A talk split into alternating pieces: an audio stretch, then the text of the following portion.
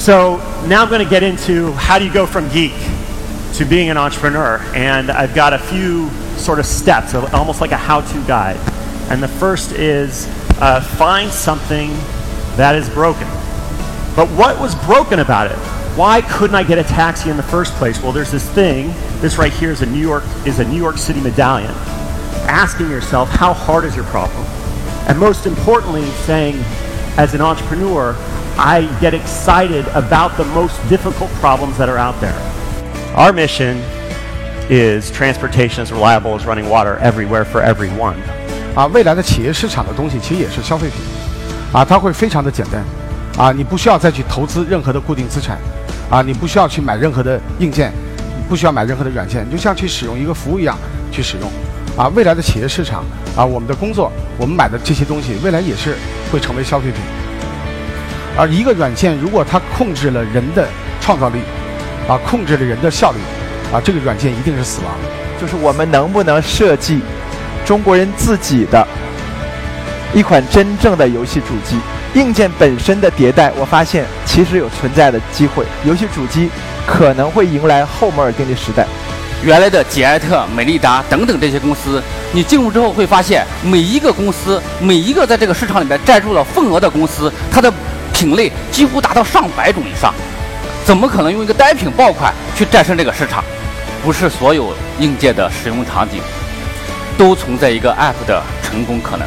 搞这个人工智能也就是两百块钱的事情，因为我们并不想做一门真真正正的编程语言，我们想只想做一门在特定领域解决特定问题这么一个小众的语言。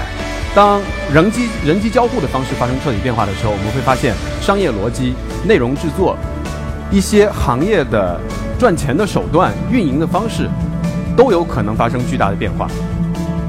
我们事实上是。基于传感器的动作姿态捕捉，全世界最大的供货商。尽管你买了花了多少的美金在上面，你的防护都是有限的，因为现在的攻防的概念跟五年之前、十年之前都不在一个层面上。所有的安全公司不应该去做到站到前台了，去做那些体验，做那些安全感，抢那些渠道，去做那些用户，用海量的资金砸到 CPI 里面去，这都是不健康的东西。如果说是金融市场的服务足够的有效的话。个体的金融冗余或者是金融匮乏会被磨平。在这里，我要再强调一句：其实科技并不是去创造金融的本质，或者是去改变金融的本质。科技最有用的是在优质的金融服务上面，可以能够降低它的门槛。是如何把这硬件的性能，通过我们的想象，让这些性能真正服务于我们的用户，才是最核心和最关键的。我们可以做任何一个小决定的时候，不用一级一级的汇报，等一个礼拜才知道我一个非常小的事儿该怎么做，能不能这么做。我们要的是决策扁平。那这个时候，其实这个才是扁平的核心的道理。请相信，时间一定是好公司的朋友。咱们没有一个人是想做一个被 VC 炒热然后快速倒闭的公司。我们想做的都是一个可以为社会做贡献。去做有趣儿的人，必须要做有胆的人。而且在这个过程当中，一定是苦多于甜。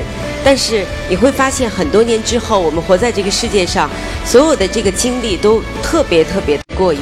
So all along mankind, we have been dreaming about making machines uh, that would help us. If we can make so many different kinds of robots, we really will get to the point of creating a world rich with robots. And in this world rich with robots, we will have a lot of disruption in how we live, how we play, and how we work. 今天 AI 已经深入，能够智能深入到这个我们生活的每一个角落，因为我们每天用这些高科技的这些东西，所以我要讲的一个概念就是说，我们将会迎来一个隐形的革命。今天做个 做个人助手的，必须要能够跨设备、跨平台，否则的话，那微软我想可能是唯一，今天可能是唯一一家。有做跨设备、跨平台的助手的这样子的啊一个公司。So the first thing you do with a baby, how does it come to the world? It starts small and it creates magic. And that's what great products um, are all about. When you want growing like a baby, it's very easy to take baby steps, but real innovation and real growth happens when you encourage your baby or your product to take big steps to push your baby and product out of your comfort zone。设备有没有一种设备可以一个设备检测五样？ 检测四样，这个设备也出来了，呃，Scanado，它也非常小，也就这么大。 生逢其时参与了这场变革，其实对企业家来讲是一个可遇不可求的一个时代机遇，是吧？为什么我们能招到这样的变态呢？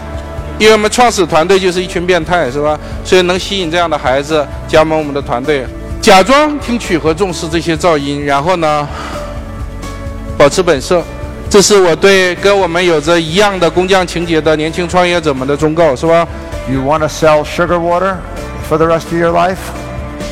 Or do you want to come with me and change the world? What I learned working with Steve Jobs and Bill Gates, because they were both very young, they were in their 20s, and they believed in what they called the noble cause. We never talked at any time together about making money. It was always about the noble cause that Steve Jobs had, that Bill Gates had to change the world. I didn't invent these products, but I was fortunate enough to work with these wonderful geniuses. And I pass on to you to one thing, and that is that the team that created the original Mac was only average age 22 years old. 呃，九零后用户智能手机和社交网络的爆发，这是我们在这个美图创立过程中三个非常重要的节点。 逻辑思维，我们做的所有的产品，从它开始的第一天开始，我们就想好将永不创新。你一定要心知肚明，你形成的任何一个高度，必然会紧接着发生下跌。所以，形成高度，并且主动让它下跌，并伺机寻出下一个高度，推动下一波浪的发展。当我们拥有一种技术能力的时候，我们人对自己的改造已经不局限于去 DNA 的的这样一个改动了。我们是希望通过技术，能够使得我们的这种进化能够走到你的体外去。怎么让机器的努力跟人的努力接在一块儿？我认为机器是做一个辅助，以人为核心。这是我们对一个人工智能探讨了很多年之后，我们认为在一个晚下的五年里面，还需要去这个发力的核心点，不在于这个人工智能本身，而是在于让机器不仅找到星系，而且它是找到人。这是 We need to try to create a stable human population somewhere other than Earth because that backs up our species. 过去看一下历史，如果你把时光不要只看过去的五年，看到十年、二十年，你就会发现，其实科技的力量要比任何一个公司或者一个更一个垄断要来得大，对不对？曾经有这个 Intel 的垄断，曾经有三大门户，今天有 BAT，但是新的科技会让更